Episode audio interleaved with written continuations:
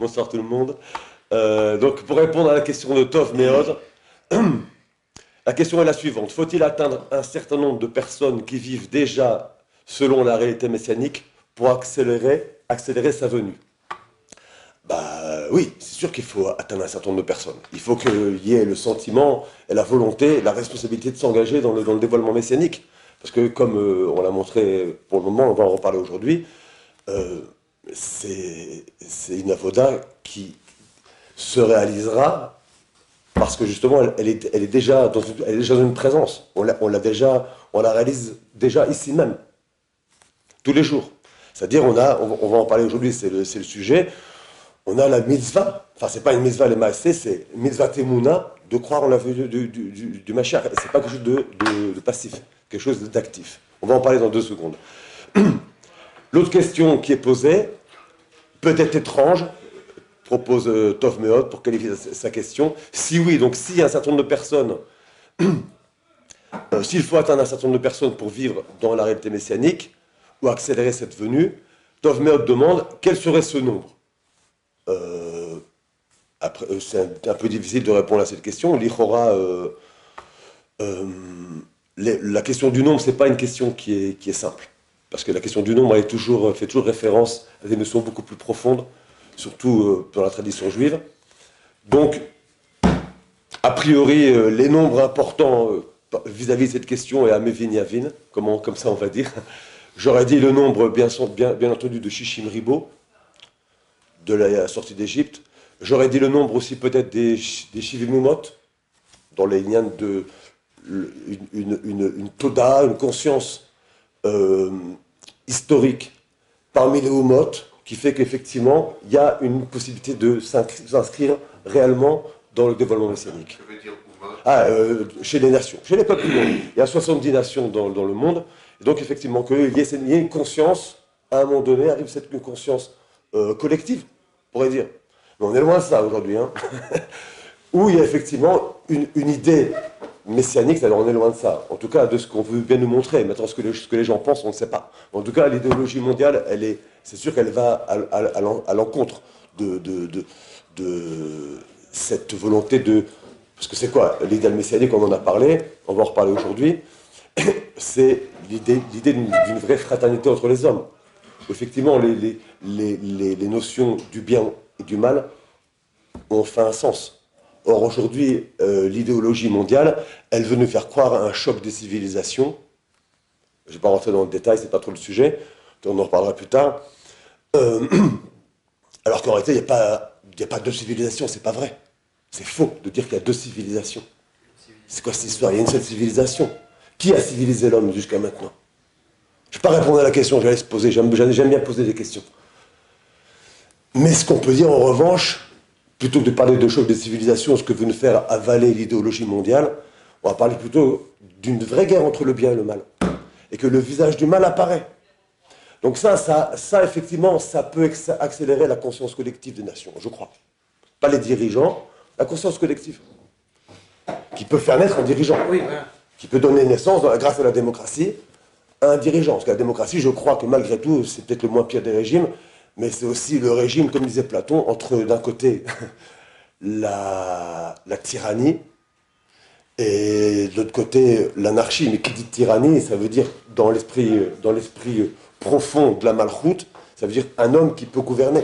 Donc effectivement, la démocratie, elle peut amener, grâce à la conscience collective, à faire apparaître un homme qui soit capable de gouverner vraiment euh, une sorte de, pas un mélère, mais un homme, un homme que, euh, auquel on, a confiance. C'est ça finalement le mélère. On en reparlera aussi plus tard peut-être. Donc, quel serait ce nombre des personnes qui permettront aujourd'hui d'accélérer la venue messianique Alors je dis, bah, l'Ichora, c'est tout le monde. Tout le monde, tout le monde est concerné par ça. Et qui doit vivre ainsi Ben voilà, on a déjà répondu à la question. Tout le monde doit vivre, sous cette forme-là. Autre chose euh, pose Tov donc c'est le mail que nous avons reçu. Ces temps messianiques sont-ils les prémices de la venue du Messie ou les signes de sa présence effective? Alors, on a effectivement répondu à ça dans, les autres vidéos, mais je peux revenir là-dessus. Les temps messianiques sont c'est une durée. La Gemara parle de 2000 ans d'ère messianique. Or, si on compte 2000 ans d'ère messianique, ça veut dire que puisque le temps a 6000 ans dans la Torah, donc l'ère messianique, il a déjà commencé déjà il y a plus, plus que 1500 ans. Donc, effectivement, c'est un talir, c'est-à-dire c'est un, un, processus qui se met en place. De la manière que la référence à Adam Arishon, il ne faudra pas tomber non plus dans la mystique euh, enfantine, en croyant que voilà, c'est aussi un talir, Adam Arishon. À un moment donné, arrive une conscience. Cette conscience, c'est aussi la conscience messianique. Arrive une conscience. Donc, les tours messianiques, du coup, sont à la fois les prémices de la venue du Mashiach, et en même temps les signes de sa présence effective. C'est-à-dire que réfléchir sous la forme des idéaux de ce que c'est euh, euh, les tours messianiques, c'est-à-dire une fraternité, une paix entre les hommes, une place laissée à chacun. Que, parce que c'est ça, on en a parlé déjà, déjà on revient là-dessus. Le sens profond du shalom, c'est que chacun il sait où est sa place. C'est-à-dire aussi que chaque nation elle sait où est sa place. Ça aussi, le, secret des 70 taureaux qu'on amène à Soukot, en référence aux 70 nations. Chacune a sa place. Et c'est ça que Am Israël, qui, est, qui a la responsabilité finalement du dévoilement de la conscience messianique. On va en reparler peut-être aussi quand on parlera de Sartre, pas ce, jour-là ni celui d'après, mais celui le troisième, je crois, maintenant, à partir de maintenant, parce que maintenant on passe, on a fini aujourd'hui avec les textes de la Torah, avec les textes des Nevim. On a vraiment fait très vite fait parce que ça ne sert à rien de rentrer dans, la profondeur des textes parce qu'il y a tellement de, choses auxquelles il faudrait réfléchir que ce n'est pas le, sens de, ces cours-là qui sont donnés. On fait de la béquioute, comme on dit, on passe rapidement en vue des, différents sujets. Donc maintenant, on va aborder effectivement la question de la Emouna, parce que croire en la venue du Mashiach, comme dit le Rambam, on va commencer maintenant. croire on l'a venue du, du, fait partie d'un des 13 fondements de l'Aïmouna. Et euh, je remercie en tout cas M. Tov Meod, ou Mme Tov Meod, d'avoir envoyé ce email. Et je rappelle à tous ceux qui, suivent le cours que euh, les questions sont les bienvenues, vraiment, parce que ça permet aussi d'avancer, de, répondre peut-être à, des, à, des, des, questions, à des points de vue auquel on n'avait pas, pas pensé. C'est important pour tout le monde. Donc chacun doit donner son avis, si vous le voulez. Donc, Anima Amin, dit Rambam, Be'emuna Shlema, Be'biata. Je crois d'une foi parfaite en la venue du Messie. Donc c'est un des 13 principes donc, de la Le douzième, très exactement, va falpi sheitma meha, et même si elle tarde à venir, à donc si le Messie tarde à venir, im kolze, malgré tout, Achakelo, je l'attendrai. Yom Yavo, chaque jour, chez Yavo, pour qu'il vienne. J'attendrai sa venue, en bon français, chaque jour. Donc on voit que la,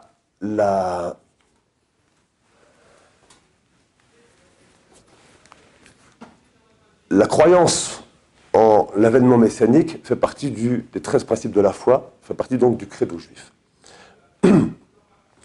Euh, le Rambam ajoute la chose suivante un peu plus loin, dans son introduction au chapitre Helek, chapitre 8, 12e fondement, donc, il dit Celui qui doute de l'avènement du Mashiach et qui fait preuve de dédain à son égard s'élève contre la Torah. Parce que la Torah l'a promis dans le passage concernant Bilam et dans Nitzavim, les deux passages qu'on a vus dans, dans les cours précédents. Ce fondement établit aussi que la royauté appartient à la descendance de David, et plus particulièrement à celle de son fils Shlomo. Quiconque remet en cause ces éléments renie en réalité Dieu et ses prophètes. C'est très, très dur. Il y a un texte un peu plus loin qui est, je vous le dis tout de suite parce qu'il est, il est, il est j'hésitais à, le dire, mais je vais le dire quand même. Alors, même dit toujours dans le chapitre Elec, si un homme refuse de croire en l'un de ses fondements, là il revient sur les 13 fondements dans son ensemble, et donc ça concerne aussi le deuxième fondement, celui de croire en la venue du Mashiach. Donc si un homme refuse de croire en l'un de ses fondements, il renie l'essentiel et s'exclut du peuple. Il est alors appelé mine ou apicoros, c'est-à-dire un athée, un rebelle, un, saccageant les plans bien enracinés. Kotset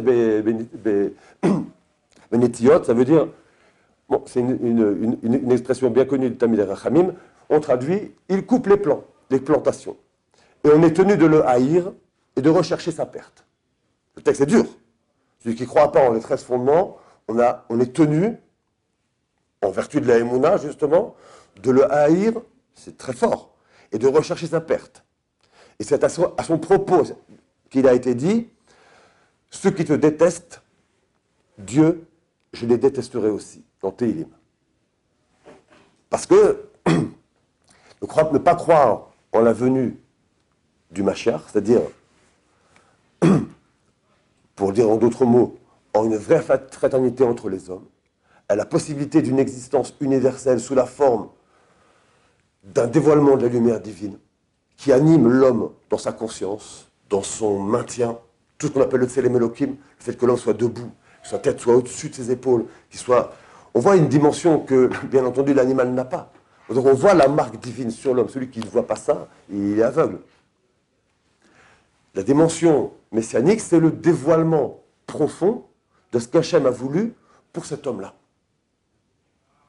Ne pas croire en ça, c'est renier la foi, c'est renier le, projet divin. Ce que dit ici le Rambam. Et donc, on est tenu de le haïr et de rechercher sa perte. Comment on va comprendre ça?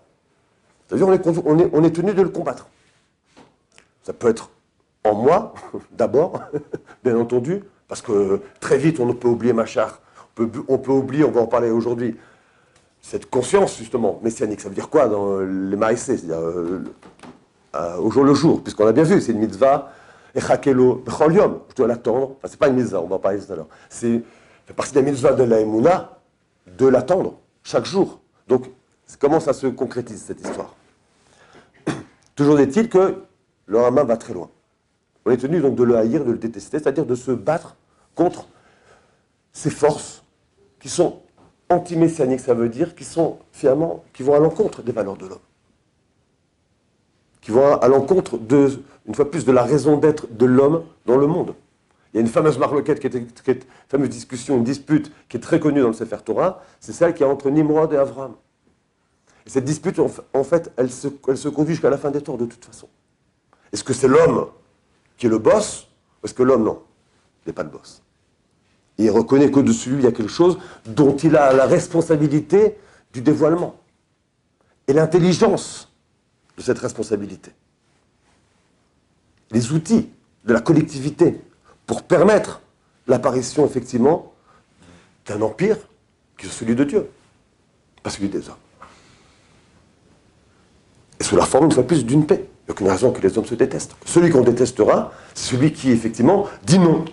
Donc, euh, celui qui s'oppose à ce que tout le monde attend aujourd'hui. On parlait tout à l'heure de, grâce à Tov Meod, qui est concerné par ça, mais tout le monde est concerné par ça. Parce que tous les hommes attendent au fond d'eux, et c'est ça dont on parlera dans, dans un troisième cours, donc maintenant, on avance un peu plus, que j'ai prévu, en parlant quand on, verra que les goïms aussi ont compris ça.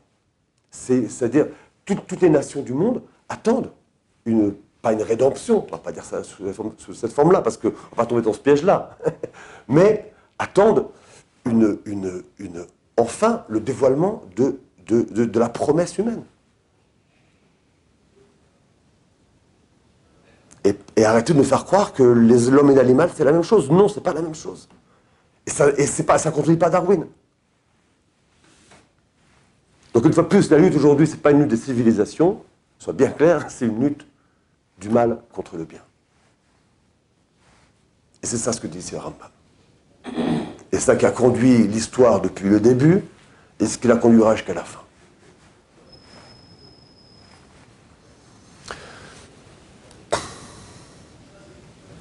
Alors, le point qui est intéressant ici, c'est que justement, ce n'est pas une mitzvah. Ce n'est pas une mitzvah. Ça fait partie donc du mitzvah de la Emouna. On va même très loin, mais en soi, ce n'est pas une mitzvah. Et ça, c'est un point sur lequel je voulais rebondir, c'est le fait que ce ne soit pas une mitzvah, ça signifie justement que ce n'est pas, on dit en hébreu, une asiya.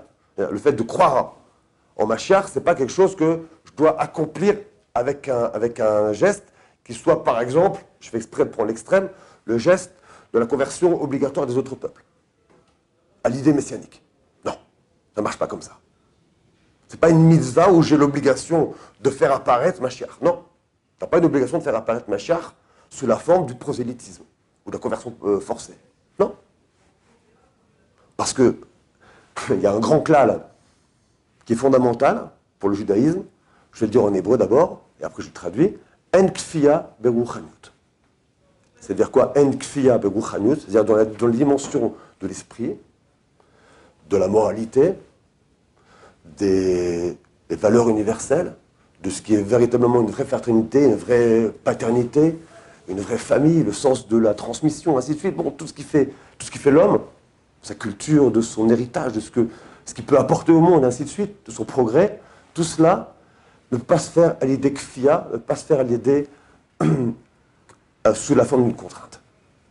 Donc je traduis, il n'y a pas de contrainte dans tout ce qui concerne la spiritualité. Très mauvaise traduction pour Rouhanyut, parce que Rouhanyut, en fait, Rouach, le souffle, ça fait appel à ce qu'est l'homme, précisément, sans rentrer dans le détail.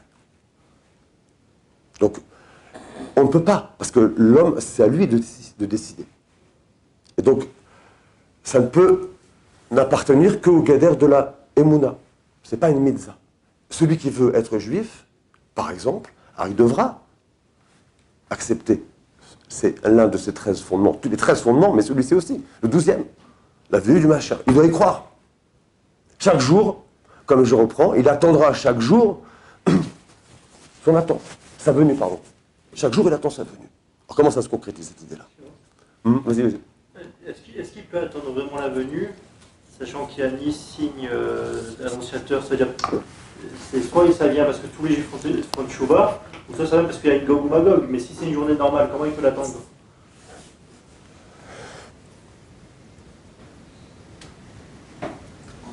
Les, les en se disant? Non, il fait dire non, ça marche pas comme ça. Tu as un peu as posé la question. C'est pas que les, signes, comme tu dis, dans l'actualité par exemple, que quand il ne se passe rien, ou euh, on va attendre, on a besoin de, on a besoin de, de de, de, de t'as dit que Gog Magog, quoi, t'as lancé carrément euh, la guerre mondiale, quoi.